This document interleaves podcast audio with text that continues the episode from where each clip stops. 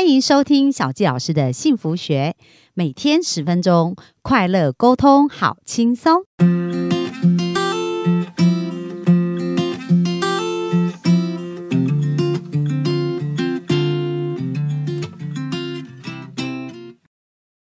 欢迎收听小教师的幸福学，很开心又在空中跟大家见面。那本周呢，我们专访了我们的社工师，就是我们的方毅，然后他分享很多他人生精彩的故事哦，也让我们对于呃著名，然后对于精神有一些状况的朋友。对他们的理解更多，这样。那其实我觉得他们的家人呢，可能也是蛮需要支持，因为在生命当中，呃，历经这样的考验跟挑战也是不容易哦。那所以我们今天也请请请那个方医社公司来跟我们分享一下，其实呢，他生命当中在服务这一群呃他们的著名过程当中，有遇到很多的困难跟挑战啊，怎么经历过这一次？那我相信，如果我们的幸福听众生命也正在经历一些比较不容易的。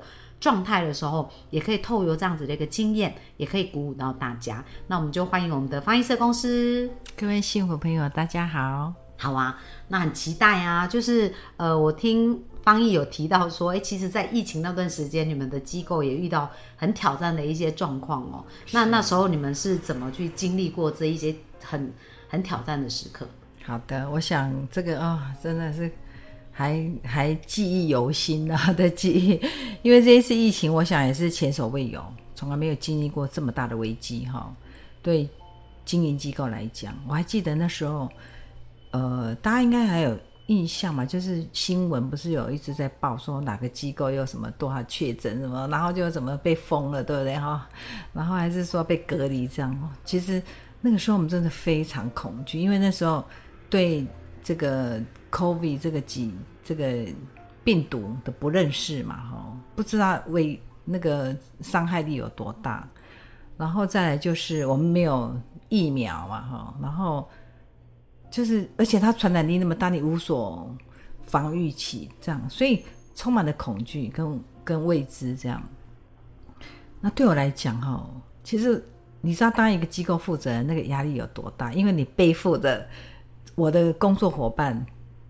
八个人，然后他们有问题，还有他的家庭。如果我们机构被就是隔离起来，那他的家庭怎么办？然后再来，我的住民有三十九个人，所以我们大概加一加四十几个人，将近五十个人这样一个小团体，我背负的所有的人的一些呃，应该是说在那个疫情下可能会遇到了什么困境，不知道的恐惧感这样，然后。那个时候有呃，卫福部有很多滚动式的管理嘛，哈，所以有时候我们必须要呃，就是门禁管理，所以所有住民是不能外出的。然后我们要戴着 N 九五的口罩，然后全副武装，带着那些防护衣，在那个夏天有多可怕了。然后住民他们不能外出，他们躁动，因为他们本来就有精神方面的障碍。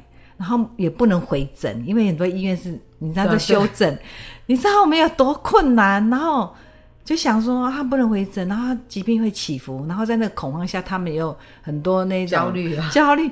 所以你看，我们那时候真的有各种各种不同那种那种要面临的问题，甚至我们要想到说，如果好哪一天我们被隔离了，那我们三餐就成问题，怎么去应应，怎么处理？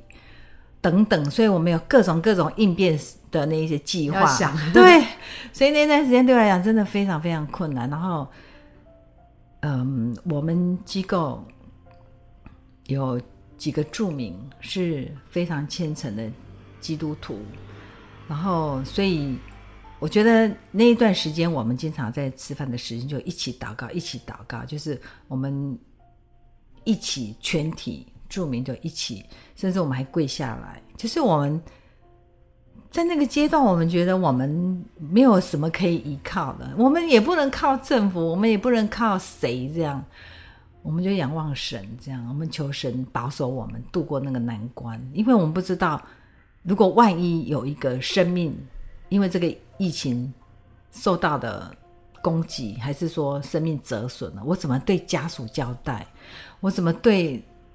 所以，我怎么去面对这些？我真的那个心理压力是绝对很大的。所以，在那我还记得那个疫情的那个当下，就是还有一些机构出了很严重的事情，这样哈，就是可能有工作人员他们承受不了心理压力，然后有一些意外事件等等这样，所以我们都看到大家面临的状况，我们也战战兢兢的想说怎么维护这样子，对。然后如果工作人员确诊了，然后人力有出对不够，有有缺口，怎么怎么去应应？所以那时候就是整个人完全就是待命在那边，行李。打包好，随时就是觉得自己会常住在机构里面，对，就是进去，然后就被被隔离，被呃封锁在里面，不能外出，就随时做好这个打扮。所以我们在各种物资上面的储备，什么都做好了所有的准备，因为我们不知道我们会遇遇到什么样的问题。这样，嗯嗯。那后来你们怎么安然的度过这一个部分呢？其实我真的觉得是蒙神祝福，嗯、然后，我们就。不停的祷告，我们那个祷告里面，除了呼求神，我们也彼此在那祷告得到安慰。嗯，我们有很，因为透过那个祷告，我们有相信，就是我觉得神不会撇下我们，就那样的一个信念，让我们去度过那所有的困难。嗯，我们著名发病了，我们没有药，我们没没办法拉回，没有办法拉回诊，怎么办？我们真的就是一直做祈祷、祷告，真的，然后用。自己的专业可能去安抚他、协助他，还是说透过药师的协助做很多调动，这样，因为那个是一个很弹性的时期，你没办法回诊，你可能需要很多其他专业来协助你，所以可能就是我们有各种的推测，还是。各种的，就是变通方式，就是在那个阶段发挥的极大的潜能，就是很多事你不会做，但是那个阶段你就去做了，就是哦，原来很多事情还可以怎么变通去做，这样，所以也开发很多的可能性，这样，真的，潜人的潜力，真的，真的。那你现在从现在回过头来去看，因为你讲到相得益彰的祝福嘛，所以你这样回过头来看，你觉得，哎，这个过程当中带给你什么你意想不到的祝福，或者带给你什么样的成长？嗯。其实常常有人就会跟我讲，我我记得很有趣，就是我曾经遇过一个一个老板，然后他跟我谈我的工作，然后他看看我的工作环境，他就跟我说：“哎，你就是这个地方的王，你只要说了，大家都配合，你就跟着你做。哎，你很在这里，你很大，你根本就是这里的王，你你可以随便是去做所有的安排。